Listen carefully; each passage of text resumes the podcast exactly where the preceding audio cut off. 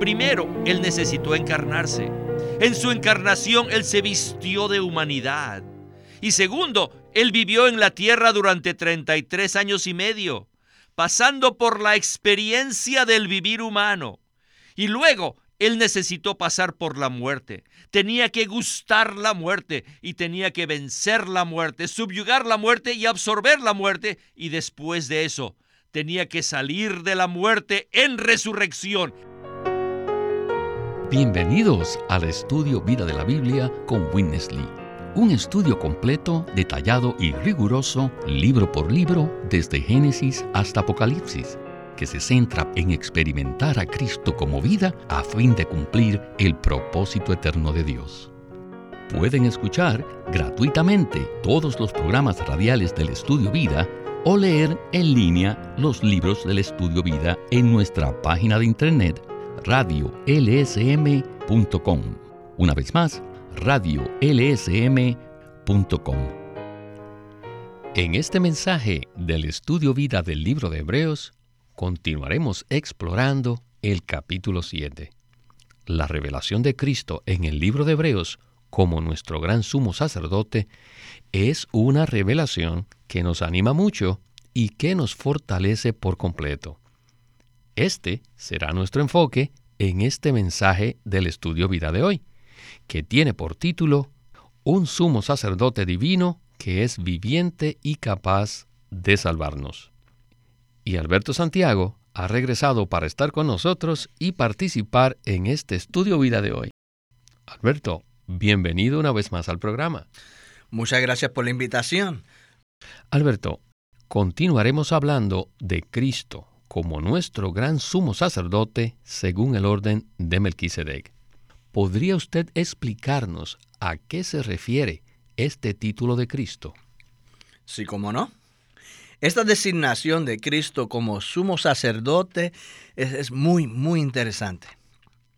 En el Antiguo Testamento existían dos sacerdocios.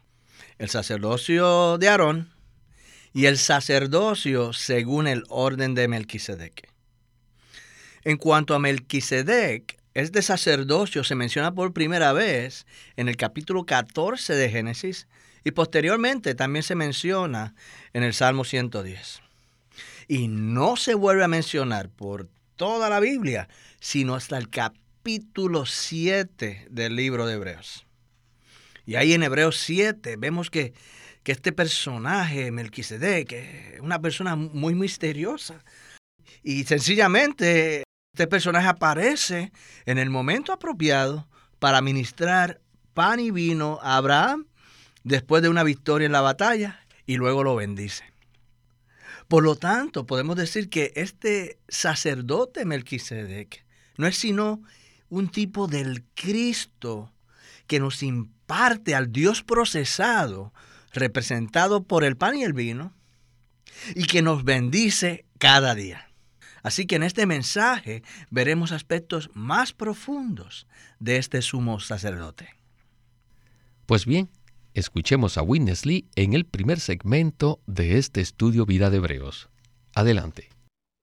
Here you have one chapter on the priesthood of Christ. Hebreos 7 es un capítulo que habla del sacerdocio de Cristo. And this chapter este capítulo nos revela dos aspectos de este sacerdocio. El primer aspecto es el sacerdocio real y el segundo aspecto es el sacerdocio divino. El aspecto real, de realeza, se relaciona con su estado, mientras que el aspecto divino se relaciona con su naturaleza, o sea, su elemento. Cristo tiene un aspecto real porque es un rey. Esa es su posición. Y es divino porque es Dios. Es el Hijo de Dios.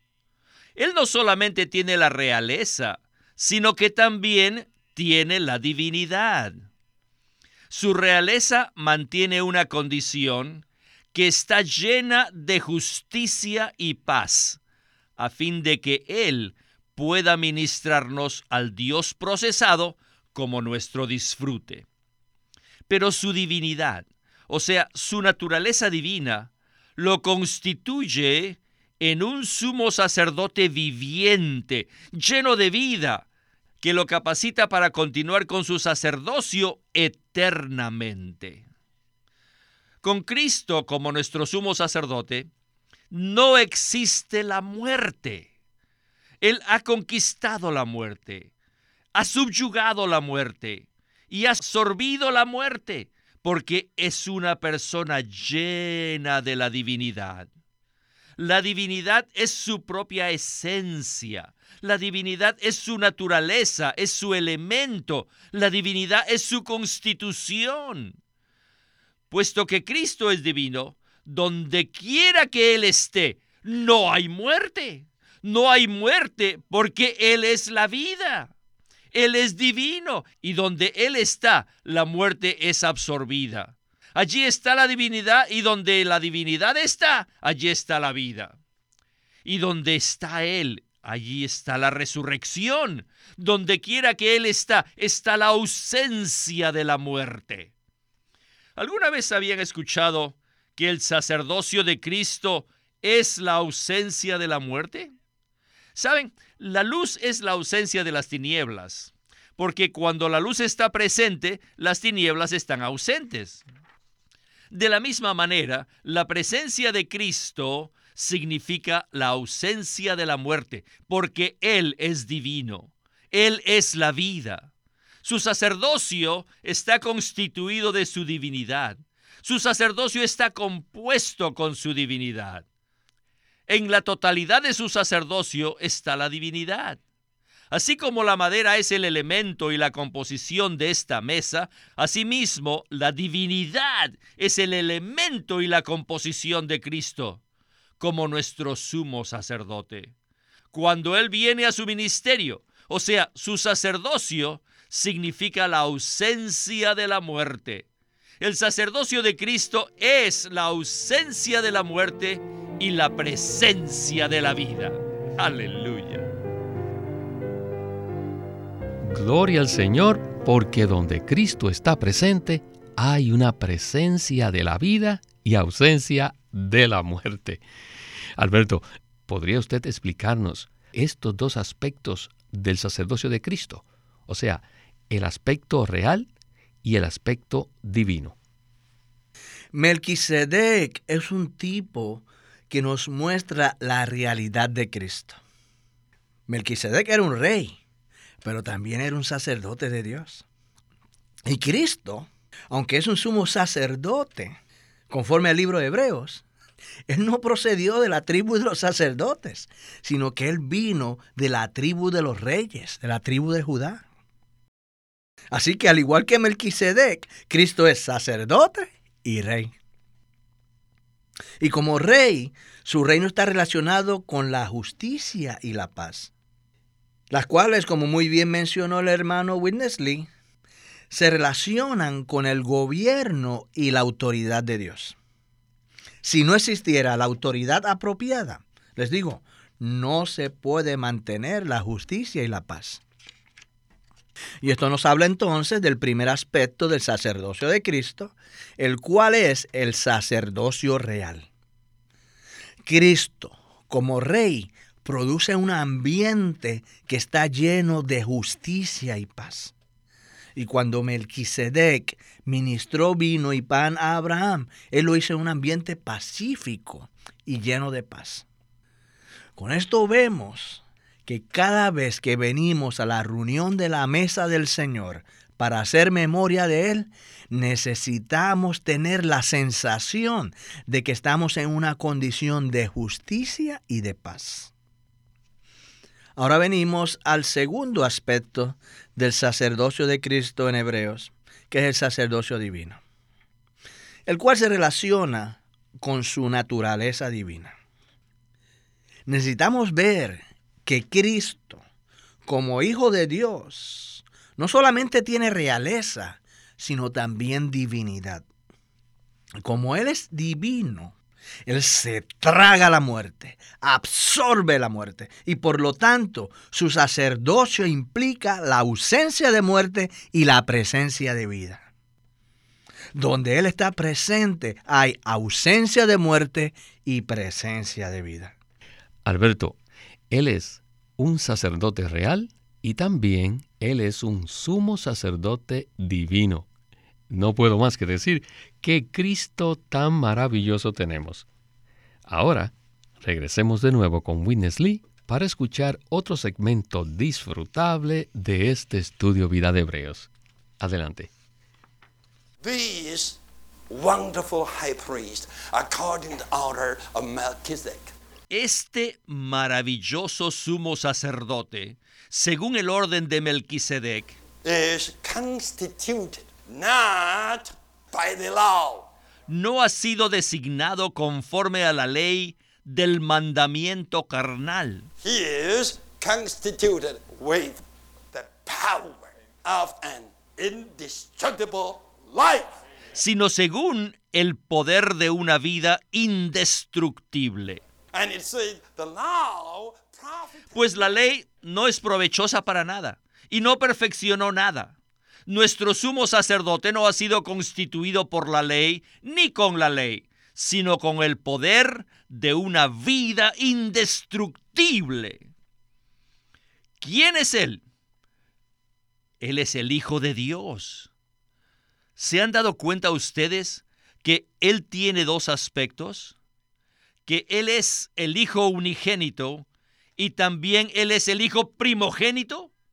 El Hijo unigénito existía desde la eternidad pasada, una eternidad sin comienzo ni final.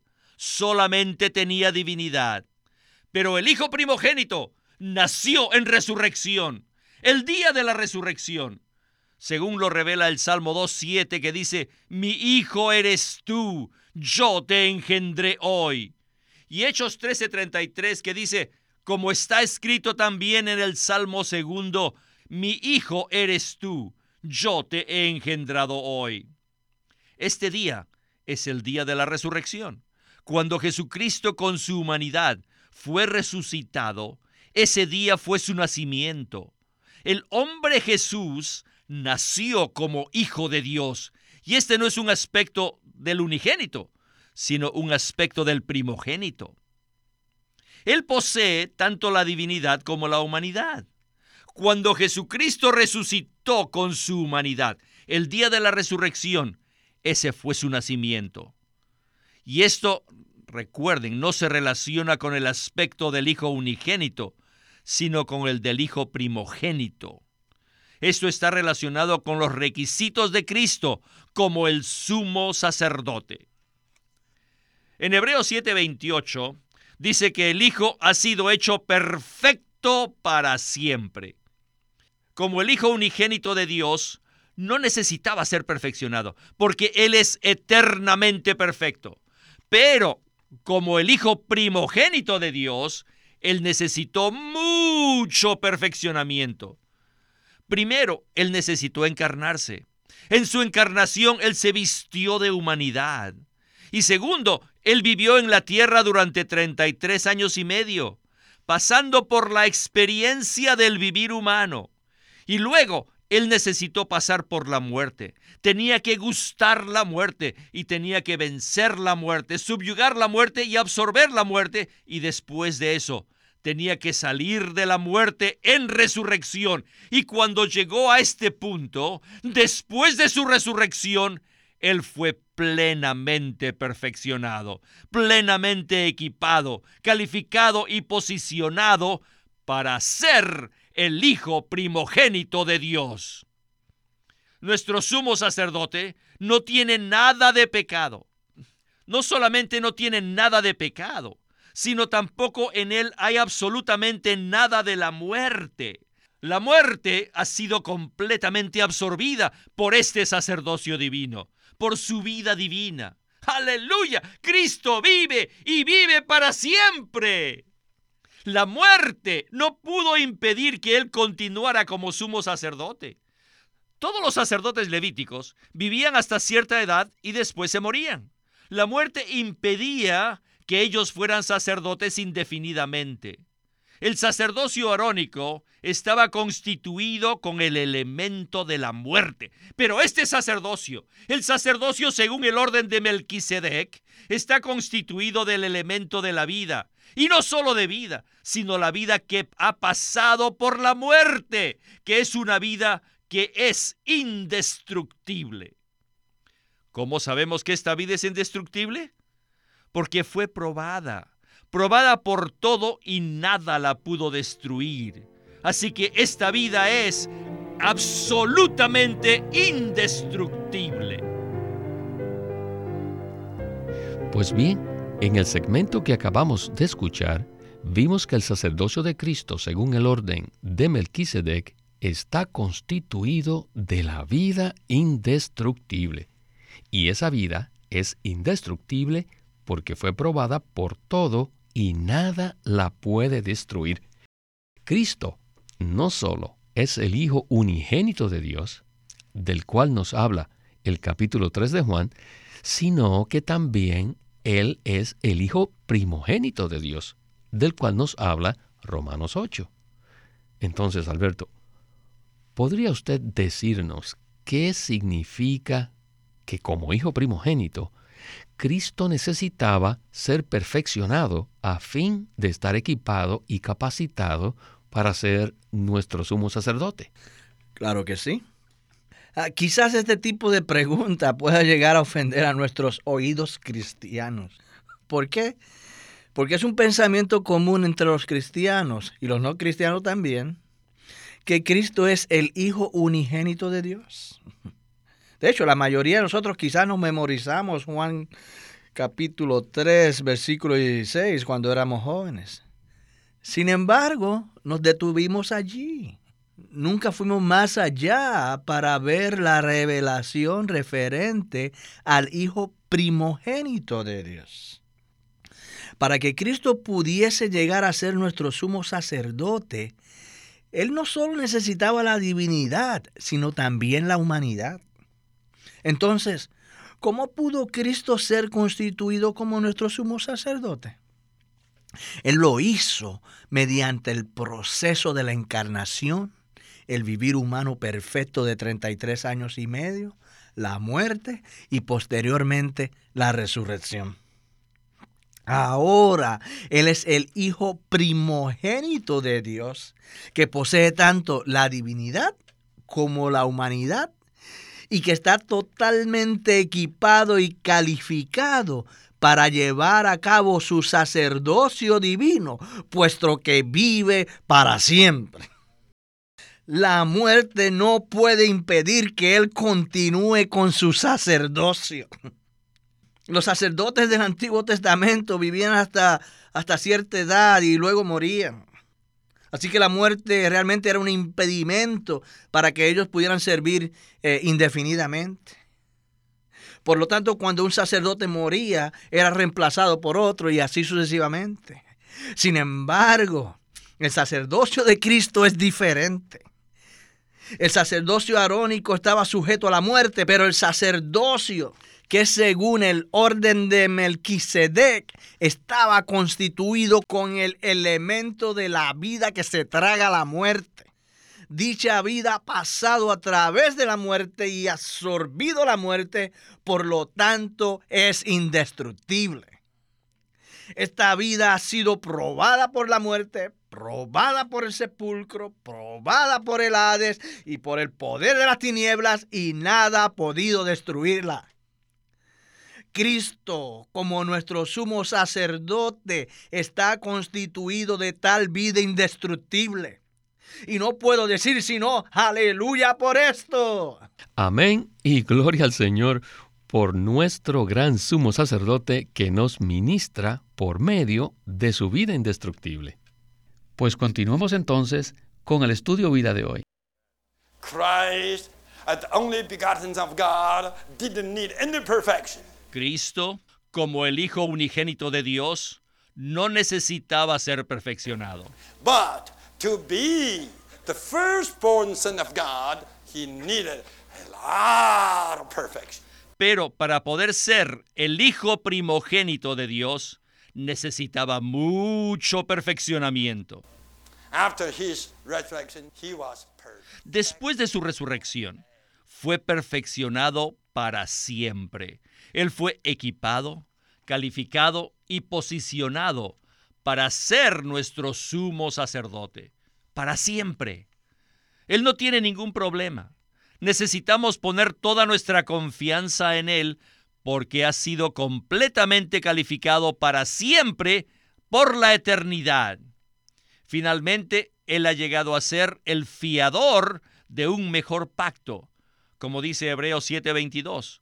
La palabra fiador también significa el garante, la garantía, el patrocinador. No la cosa misma ni tampoco la acción, sino la persona misma. La raíz de la palabra griega en goas, que se traduce fiador, significa un miembro del cuerpo. El significado aquí es que un miembro del cuerpo se da, se entrega en garantía por el cuerpo. Por ejemplo, miren a mi mano.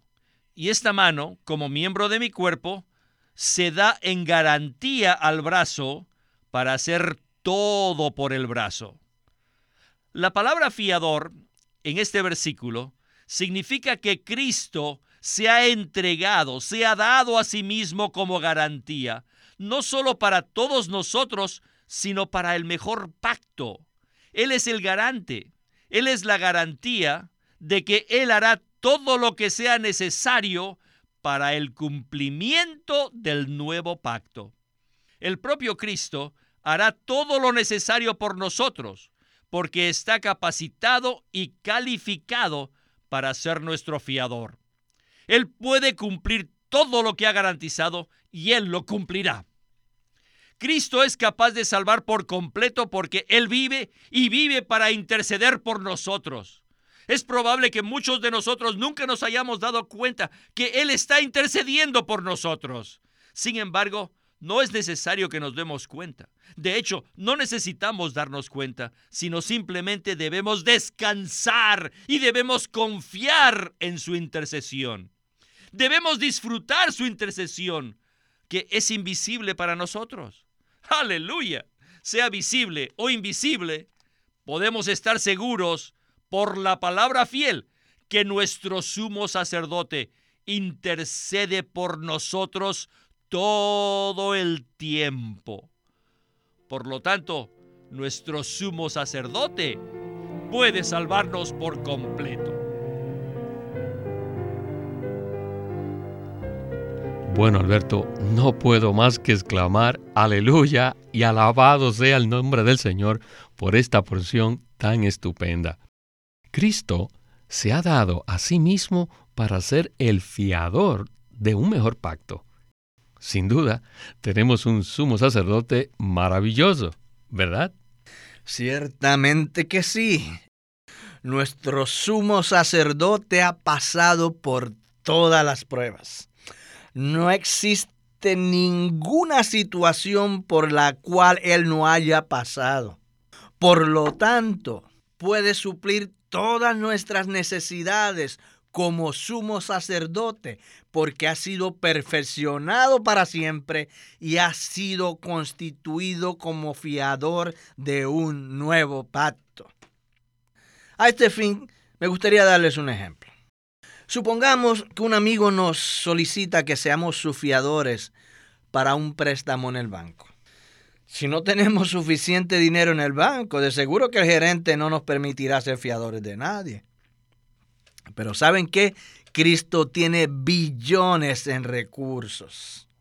Por lo tanto, cuando Él se dio a sí mismo como garantía por nosotros, eso lo incluyó todo.